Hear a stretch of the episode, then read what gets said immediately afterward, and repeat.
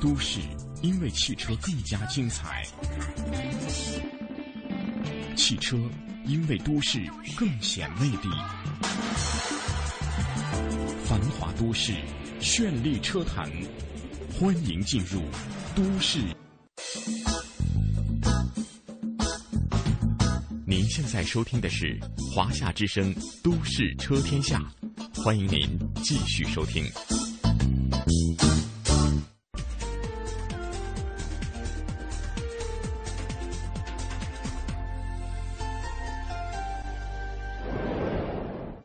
今天我们要试驾的是一部很接地气的老百姓的用车，叫做宝骏六三零。那宝骏呢，其实是一个自主品牌，但是它来自一个合资企业，就是上汽通用五菱，所以这部车的身世会比较特别一点。但是身世这个东西我们不管它，这部车在设计、在机械性能上，我觉得是树立了自主品牌的一个很高的水准。它的定价呢是六万多到八万多，也是几乎很多的家庭都能买得起的车子，所以这部车很值得我们去仔细研究一下。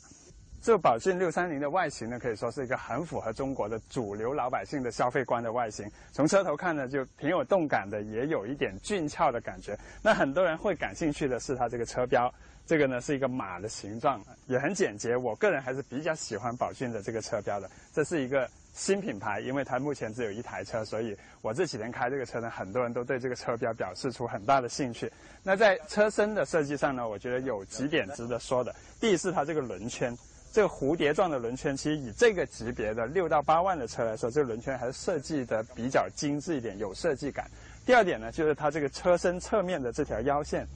这条腰线在这个地方看呢，它这种弧形就是这种像雕刻状的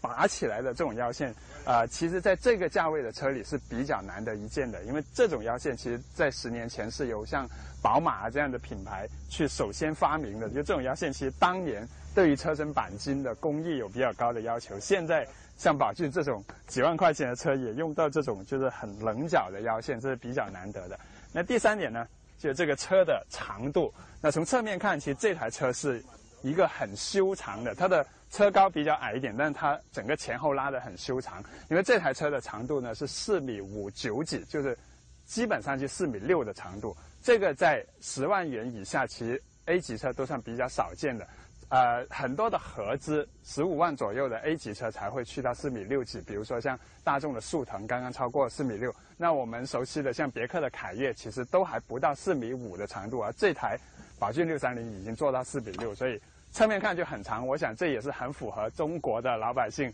买这个级别的车人的想法，因为这样的车其实它主要是在二线城市、三线城市去使用，所以车身大一点也没有问题。那。最后一个细节有意思的，就是它这个尾箱盖，这是一个叫做半壳式的尾箱盖。我们知道，一般尾箱盖的开口都在这个地方，而它这个呢，直接开到跟这个尾灯连在一起。当然，这种设计现在也不算特别新奇了，但是这个设计最早是由宝马的七系发明的。它有什么好处呢？除了让这个看起来更简洁以外，它在打开尾箱的时候，其实它把这个边缘最大化了，所以它可以让这个尾箱的开口最大化。这是一个有功能性的设计。在车厢里面呢，整个设计的格局，我觉得还算是比较成功的。以这个价位的车来说，我特别喜欢它的中控台和呃仪表台，整个的这种造型可以说是方中带圆，把方和圆这两个元素呢，算是拿捏的比较好的。因为太圆的设计呢，会让人觉得不稳重，就是那种呃成熟一点的人可能不喜欢；但是太方的设计呢，又会让人觉得太老气。所以这个车呢。整体上，你看方向盘这些弧线啊，中控台这些弧线，包括中央出风口这些弧度，我觉得都算掌控的很好。那第二点有意思的是这台车的内饰的配色，因为上面这种呃黑色的配色，方向盘黑色配色没有问题，但是你看它这个米色，一般车我们用米白色的地方，它这个呢是用了一种棕黄色，也可以叫做卡其色，那就是说呃整个感觉会时尚一点。我们知道。在一些大众的欧版车上，他们有这种颜色的配色，但是来中国的时候，他们都把它改成中国人比较喜欢那种米黄色。那这台宝骏六三零呢，以前刚出来的时候是米色的，而这回他们小改款的时候就出了这种棕黄色的内饰，包括这个座椅，包括这个仪表板啊，我个人是喜欢的，因为我觉得这个呢看起来就跟一般的车不一样。还有你看它这个啊仪表板上的这些纹路，就这些纹理，看起来也很像一个。皮质的东西，虽然你摸上去是硬的，但是看起来真的很像皮质。我觉得这已经足够了，因为这是一台六万多到八万多的车子啊，你不会说经常去摸它，觉得它这个车的用料有多高级，但是它让你开车的时候看着，你就觉得哎，这个看上去像是啊比较软的东西，或者像是皮质的东西。这已经很成功了。那还有很多的细节的镀铬的装饰，你看它的门把手啊，包括空调出风口啊这些地方啊，按钮都包了一些小的镀铬装饰。以这个价位的车来说，也真的是挺难得。因为，呃，我记得大概在十年前吧，就是十五万的车都没有这么多的这些。精致的这些镀铬的装饰，在功能性上呢，这个车也做得很到位的。比如说方向盘的大小啊、角度啊，它这个虽然是两项的调节，但是调节的幅度是很大的，所以还算比较容易找到舒服的坐姿。然后它的音响控制键呢是在左边的啊，我一直都说左边的音响控制键比右边要合理，因为右边你的右手本来就可以控制中间。如果音响控制也放在右边，那你左手握方向的时候，你没法去控制。所以音响控制键一定要放在左边才合理。它现在这个就是在左手边的，所以我单手左边开车的时候可以控制音响，啊，右右边腾出来的时候呢，可以控制中间的这个音响。再看它的仪表呢，也是设计的很好看，也很好用的。因为三个仪表有点炮筒的造型，有镀铬的装饰，但是啊，红黑白的这种灯光在夜间开的时候，或者过隧道的时候，你会觉得它特别的清晰，就感觉眼睛看这个仪表确实特别舒服，信息也比较齐全啊。把一些不太常用的，像水温表这些东西都放到一个。啊，数字的显示里头也算是比较与时俱进的一些设计。然后中控台呢，它的整个中控台造型是比较窄一点的，但是按钮做的很大。然后中间这个最常用的音量音响的按钮做的最大，放在中间，这个我是很喜欢的。然后下面是手动的空调，但是呢也很清晰，很好用。这个你看，这是应急的这个三角灯的开关，这个做的很大，这种都是很实在、很实用的功能。最后，我特别要一赞的是这部车的储物空间，因为我在这里开了两三天，我就发现它放东西真的非常方便。你看中控台呢，这里底下有一个很便利的一个大的一个格槽，可以放手机啊、钱包啊。然后这个地方上面首先有一个格子，这个我觉得放一包烟特别的合适。放了烟之后，打火机怎么放呢？可以打开这里，这里面呢可以放一些，你看。不常用的东西，小票据啊、零钱啊、火机啊，可以放到这里面。然后在我的膝盖的旁边这个位置呢，还有一个小槽，这个呢可以放一些你不太愿意被别人看到的东西，像钱包。如果你放这里，可能停车的时候会有人看到，那放在这个地方就比较隐蔽一点。然后这里呢有两个杯座，还有这种。提取式的烟烟灰缸不用的话呢，也可以把它放到这个中央手掌箱里头。这里两个杯座，门板这里呢也有一个杯座，也就是前门有四个杯座。唯独我有一个小不满的，就是它的遮阳板。那我们看看右边副驾驶呢，这里有一个化妆镜，这没有问题，很周到。那驾驶位放下来呢，也有一个化妆镜，这本来是个好事，但是大家发现没有，它这个化妆镜是没有一个遮盖板的。那就是我在开车的时候，如果我要用遮阳板。放下来，这个镜子就会照着我自己，这是一种比较怪异的设计。那如果加一个小盖板会解决这个问题，我想也花不到多少钱。总的来说，这个车厢已经算得上是好看好用的车厢。你再联想到它只是我们这台顶配八万多块钱啊，低配的六七万块钱有这样的车厢，其实已经是现在的家用车的一个很大的进步。刚才我已经提过，这个宝骏六三零呢有一个比较好的车长，所以坐进来之后呢，也会发现它的车厢的纵向空间呢，其实在六七万的车里头也算是交足功课，算是很体面的了。而且它这个座椅整个坐姿，我觉得也是很正常的坐姿，就坐在这里，你人不太想动，不想动就说明这个坐姿对了。就你如果坐进来觉得浑身不舒服，你会浑身都想动。然后中间的位置呢，这个凸台也不算很高。啊，坐过来之后呢，中间的位置是没有头枕的，这是需要批评的地方。但是呢，它还提供了一个第三个三点式的安全带，这个呢，在同价位也不是很多车能够做到的。那我有两个细节想说，那第一呢，就是这部车的这个啊，我们说棕黄色的这种真皮座椅，我细看它的缝线的工艺，我觉得是做的挺不错的。你看里面这种。表面的缝线工艺，以这些六到八万元的自主品牌车来说，它这个皮质算是做的我见过的工艺相当不错的皮质。第二点呢，就是在前方这里一般车出风口的位置，当然它限于成本，它没有放出风口，但是它放了一个很有意思的 USB 接口。那并不是用来听歌的，不，因为它前面的音响呢本身是有一个 USB 接口可以用来听歌。那这个 USB 上面呢写的是五伏五百毫安，也就是说它可以用来充电。就我们车上其实坐车经常现在大家都喜欢在车上玩手机，那经常都会手机没电，所以这个是给后座的乘客去对手机啊、对 iPhone、iPad 啊做一些充电。这是一个非常到位而且非常有年轻感觉的一个装备。那在实用性方面呢，它前面有这个储物袋，然后侧面呢有储物格。这个虽然不是很大，不能放饮料瓶，但是手枕那下来呢还有两个杯座，所以也算是很好用的。而且后面呢也有独立的阅读灯。这些呢虽然不是什么特别高级的东西，但是能够在一个六七万的车里头做足这些东西，让你觉得车子好用，没有什么缺失就足够了。在后车门的这里呢，我看到一个非常清晰的一个儿童锁的标志。这个呢是一个儿童锁开关。那实际上呢，这样的东西不稀奇，应该说十万元以上的车全部都有。但是国内的很多用户其实不会用这个功能。实际上这个功能就是说，你放到锁止的地方，当你把门关上以后呢，如果有儿童在车里面，他们自己拉这个门把手是拉不动的。你看，这是拉不开的。那只有大人从外面。去给它开门才可以拉开。那如果你把它放到开启的地方呢，那就从里面都可以开门。这是一个很基础的功能，我希望每个人都会用。但是像这种宝骏六三零这种家用车，有这个功能，有小孩的话会安全很多。那下面我们看看尾箱，这个尾箱呢，这里是没有开关的哈，只有一个钥匙孔可以用钥匙去开。那钥匙上呢本身也有遥控。那前面呢有一个电控的开锁键。好。打开之后，刚才我们也说过了，开口会非常大，很宽大，真的放东西会很方便。那尾箱也很大很深，尤其这个地台很低。当然，这个地台实际上是有一点牺牲的，因为它低。再打开看看，这里面呢只是一个小备胎，就很薄的临时备胎。因为如果它用更大的备胎，全尺寸备胎呢，这个地台就会往上升一点，牺牲掉可能有个十来升的日常的这个空间吧。所以这个。节约成本的做法也可以换来更大的空间。那在这边呢，我们看到它的后座呢也可以做四六分割放倒，一拉，整个放倒还算比较方便的。放倒之后呢，我们看到它这里有一个框架，这是比较特别的。啊，一般我们在四六分割放倒的车上很少看到会有一个框架。那如果有一些车对于刚性的要求比较高，像宝马三系这种重视操控的车，它的后座呢？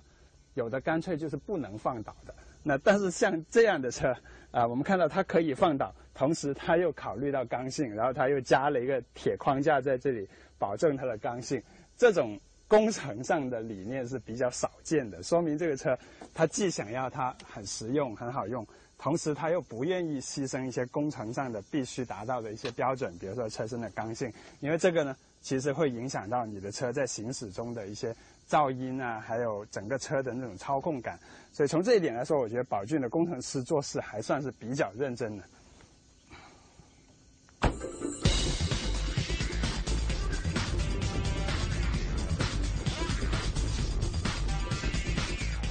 这台车呢，看起来好像是不错了，那开起来怎么样呢？那我们首先从发动机说起吧，因为我知道买这种经济型车的用户呢，他们。可能说不能说太懂车，但他们买车呢，第一样就会问发动机怎么样，因为大家都会觉得，就像买空调，你会问压缩机怎么样，那买车先问问发动机怎么样。这个问题呢，宝骏六三零的回答就是可以放心，因为这台车的发动机呢是通用给它造的，是1.5升的一个新一代的 DVVT 发动机。那这台发动机。有多好，我不敢说它的性能有多好，但是它的技术很成熟、很稳定，因为它是用在凯越1.5上，也是同样的这台发动机。那虽然它先用在宝骏630上，但是后来新的凯越1.5也用了这台发动机，那这就足够说明问题了。因为凯越对于通用来说是它的主打的一个啊非常重要的一个走量走得非常大的车型。那同样的发动机也用在这个宝骏630上，那就 OK 了，就性能可以放心。那今天我们开的这个版本呢，有一点特别，就是它用了新的变速箱，是六 AT，就六速自动变速箱。那六 AT 的规格呢，在主流 A 级车里已经逐步的开始普及，但是在十万元以下的自主品牌车里是很少见的，尤其这台车是六万多到八万多，那 AT 版本就自动挡版本七万多起，能够用到六档的自动变速箱，其实规格上已经很说得过去。那当然匹配比规格更重要。那这部车呢，首先我可以告诉大家是在日常开它的动力是够用的。我说够用就是零到八十公里这样的速度区间里，你轻轻的踩油门，只要踩个可能五分之一。的油门，这车就可以很轻松、很轻快的向前走，有一种轻快感。只要你不去压迫它，那你如果真的去压迫它呢，它反而会有点吃力，因为你踩深一点啊，它的变速箱的降档呢，其实速度并不是很快，就变速箱本身是有点慵懒的。那它在日常开的时候，轻轻油门，作为乘客呢，不太能感觉到它的升档，只有作为驾驶者，你从油门踏板那个地方，你会感觉你踩住的时候。它在加速过程中，有时候动力会稍稍停顿一下，这就是它在换挡，而这个换挡动作是比较慢的。它之所以要慢，就是它要保持这个车要很平稳的换挡。那这是升档斯文驾驶的时候没有问题，但是如果像我刚才说的，你想去压迫一下动力，你踩深点油门，这时候呢，降档的顿挫感就会稍微明显一点。那如果你踩得很深，比如说超过四分之三的油门一踩下去。啊，你会发现它在降档的时候，那个动作会比较大，然后转速呢，一下子提到三四千转的时候，略有那么一点点冲劲，但是超过四千转以后，基本上就只有声音，没有什么力气。那所以这部车你要去压榨它的动力，其实它也是没有什么可以供你压榨的。不过它在日常两千转不到的时候，这种动力、这种轻快感，倒是相当难得。一个一点五的一个小车来说，啊。前段的这种扭矩输出做得很好，这可以让你日常开有利之余又比较省油。在操控上呢，我首先要说说宝骏六三零的整个车身构造。底盘的平台其实跟凯越是一个近亲，就当年宝骏要做一台自主品牌车的时候，通用就给了这个凯越的这个整个技术平台，但是它有一点很不同的，就是它的后悬挂改成了这个扭力梁。我们知道凯越是独立悬挂，但是不是扭力梁就一定不如独立悬挂呢？这个是一个很多人在，尤其在 A 级车市场，很多消费者去纠结的一个问题。那实际上，凯越那种。独立悬挂是上一代的独立悬挂啊，调教上其实并不是特别偏操控的，然后成本又高，啊，占用后座的空间又大，那反倒是像宝骏现在它，我觉得六七万的车改回这种扭力梁的悬挂，其实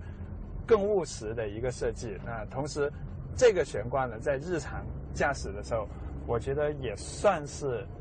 交足功课了，就是厚实感。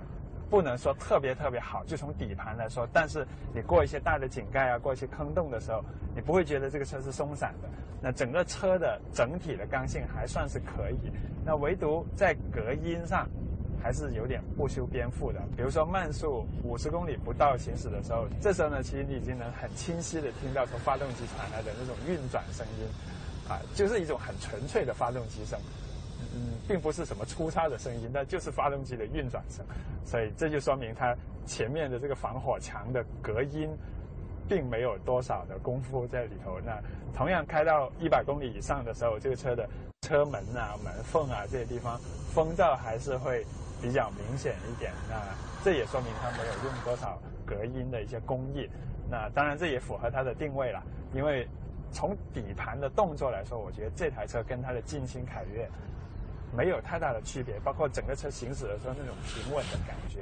啊，包括高速行驶的时候稳定性没有太大区别。最大的区别就是在隔音降噪上，凯越的隔音呢，明显比这个宝骏的隔音要好很多。那当然，同比这个六到八万元的这个级别来说，这台车的隔音也算是正常。比如说像比亚迪速锐，隔音比这个宝骏六三零还要差，啊。帝豪 ACC 会好一点，但是 ACC 比这车也贵一点。那像赛欧这种就纯合资品牌的隔音，我觉得也不如这个六三零做得好。驾驶感觉上呢，这台车的转向呢，日常还算是比较轻巧的。但我发现呢，当你把车速放得很慢，比如说只有几公里的时候，原地打轮呢，这个方向就会略微重一点。那只要车子一动起来，这方向马上就会变轻。啊，这个呢，应该说是一种偏老式的转向的设定。那同时，当它的转速同时，当你把速度开得很快，在高速上开到一百以上的时候，它的方向呢也是偏轻了一点。如果重一点，给人的那种安稳感会更好。那整个转向呢，日常保持了比较大的虚位，这个呢是很适合中国的用户，尤其是二三线城市的用户，就是他们路可能很多坑洼啊，很多颠簸路的时候，如果方向太直接，手是会累的。那这个车呢，方向稍微大一点，其实很适合中国的路况。说到底盘调教的功力呢，我知道买宝骏六三零的用户，他们一定不会拿这车去做什么激烈的驾驶啊什么。但是我们那天在做测试的时候，我也开这部宝骏，稍稍做了一下绕桩，我发现它的底盘调得相当好的，就绕桩的时候很灵活，方向操作非常轻松。想这个车往哪个方向去，就算很激烈的拐弯的时候，方向还是很听话。整个车身的前后那种稳定性，虽然它没有 ESP，但是当它转弯的时候，那种稳定性极限也还是做的挺好。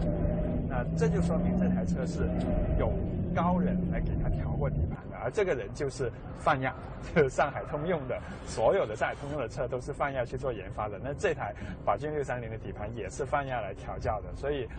这是一个大厂的作品，在。驾驶上，日常驾驶很合理、很理性。你真的要做一些激烈动作，或者说真的需要有一些紧急的状况的时候，它又达到一部大厂出品应有的，起码这个级别应有的主动安全性。所以这个车在机身上没有什么特别的短板。那唯一比较明显的可能就是噪音啊这些，啊，确实没有到那种超过十万块钱的 A 级车的那种水平。在整个宝骏六三零的车评里呢，其实我都很不自禁的拿 A 级车的标准来套在这个车上。我说到很多的东西呢，其实我心里面用的标准是像凯越啊、像速腾啊、像帝豪 A C 七啊这种比较主流的 A 级车。当然有合资品牌，有这个呃自主品牌。不过实际上这台宝骏六三零它的定位和它面对的市场，跟我刚才提到的那些对手其实不太一样的。因为这部车呢。它跟凯越是有兄弟的关系，不过他们打杀的是两个不同的市场。这部车主要是面对二三级城市的市场，而它的售价是六到八万元，确实也是一个比较偏低的一个售价。但是在这样的价位上，它所拿出来的是一个在外形尺寸上、在车厢的功能上，包括在一些机械的配置啊，还有技术的运用上，都跟合资品牌的 A 级车很接近的这么一个产品。所以从这一点来说，这台宝骏六三零它是有性价比的，因为你想想，它要卖给二三级城市，他们的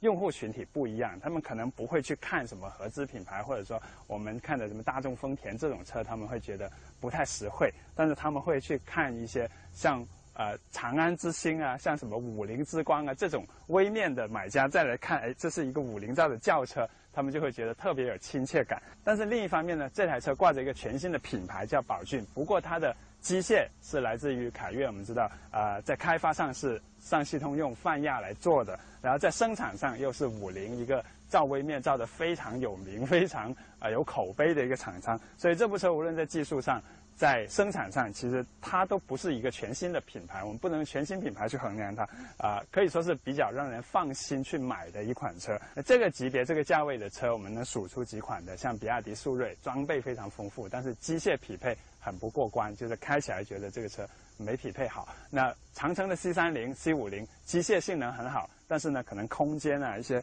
用的东西就没有这个宝骏六三零这么大这么好用。所以这部六三零呢，是一个好看好用。又相对来说在机械上没有什么出彩的地方，不过确实也算是很好开，让人很放心的一部车。所以我觉得六到八万元呢，其实合资品牌是拿不出什么像样的产品来的，而自主品牌呢造的东西又缺一点完善性，而这部合资企业造的自主品牌车，这样一个神奇的组合组合出来的产品，其实还真的挺有竞争力的。